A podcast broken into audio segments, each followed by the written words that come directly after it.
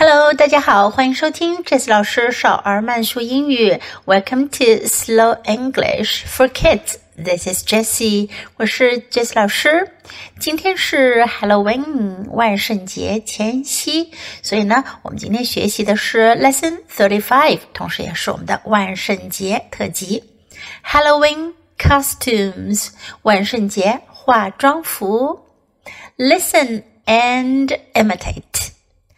Today is Halloween.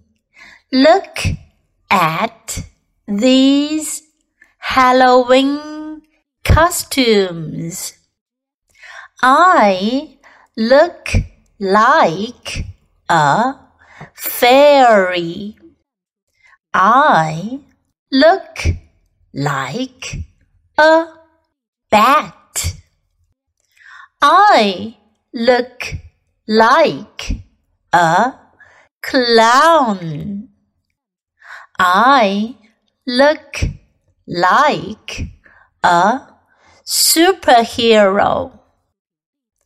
I look like a ghost. I look like a monster. I look like a cowboy. I look like a pirate. Happy Halloween. Now, I'll say the sentences at a normal speed. You can try to follow me and imitate. Today is Halloween. Look at these Halloween costumes.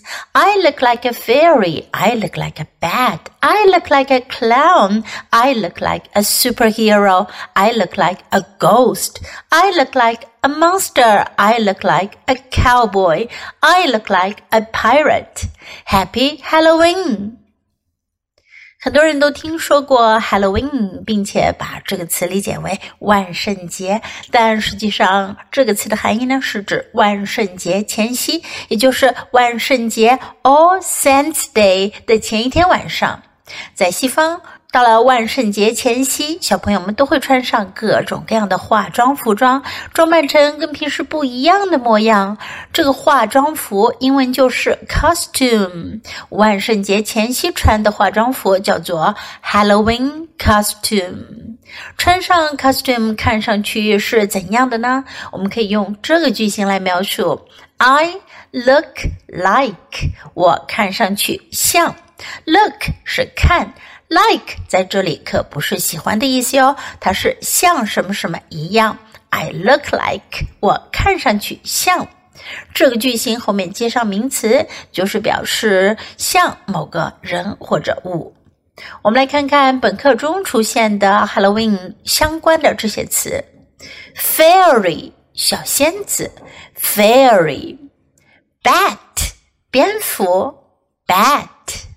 clown 小丑，clown；superhero 超级英雄，superhero；ghost 鬼，ghost；monster 怪物，monster；cowboy 牛仔，cowboy；pirate 海盗，pirate。如果你也有一套万圣节 化妆服，你们希望看上去像什么呢？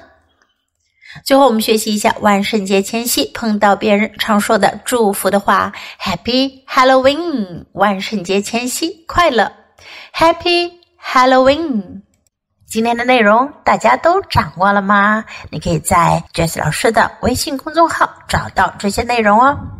Listen, imitate, and practice，这是流利英语的入门三部曲。别忘了把音频节目下载到手机上，多听、多模仿、多练习。欢迎继续收听。Thanks for listening. Until next time. Goodbye.